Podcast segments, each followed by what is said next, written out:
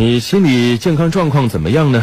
近日，中国科学院心理研究所及社会科学文献出版社共同发布了中国首部心理健康蓝皮书《中国国民心理健康发展报告（二零一七至二零一八）》。蓝皮书中指出，中国国民心理健康服务需求非常的巨大。此次发布的心理健康蓝皮书以最近三年的大型心理健康调查为基础。蓝皮书显示，我国国民中大部分人心理健康状况良好，百分之二到百分之三的人心理健康状况差。在被调查的对象中，有百分之八十八的人认为心理健康工作重要。数据还显示，十六岁到十八岁的青少年心理状况最差，女性心理健康状况比男性要差。因为女性的她这个每个月的这个激素水平啊都在变化的，女性的抑郁症的、焦虑症的发生率要，呃，是男性的一倍多。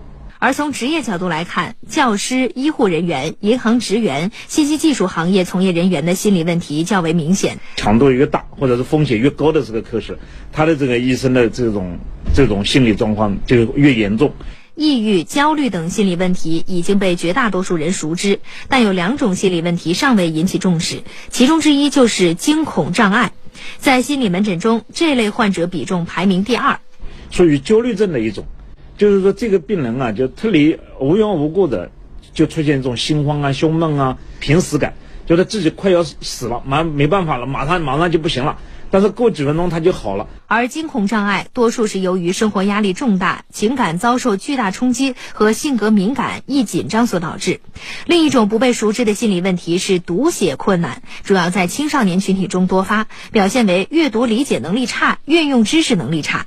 医生建议，平时大家可以根据自己是否出现睡眠、饮食问题，或者脑力迟钝、情绪低沉、紧张等异常，来判断是否出现心理问题。一定要善于自我调节，以缓解心理压力。生活要规律，这是非常重要的。呃，这个还不能缓解的话，那我们讲呢，你要去找这个心理医生啊，或者说到精神科啊，去找这个专业人员去咨询一下。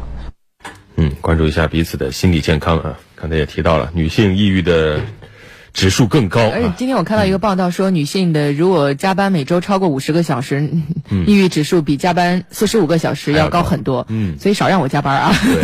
对，关爱一下彼此啊，谁还不是个宝宝呢？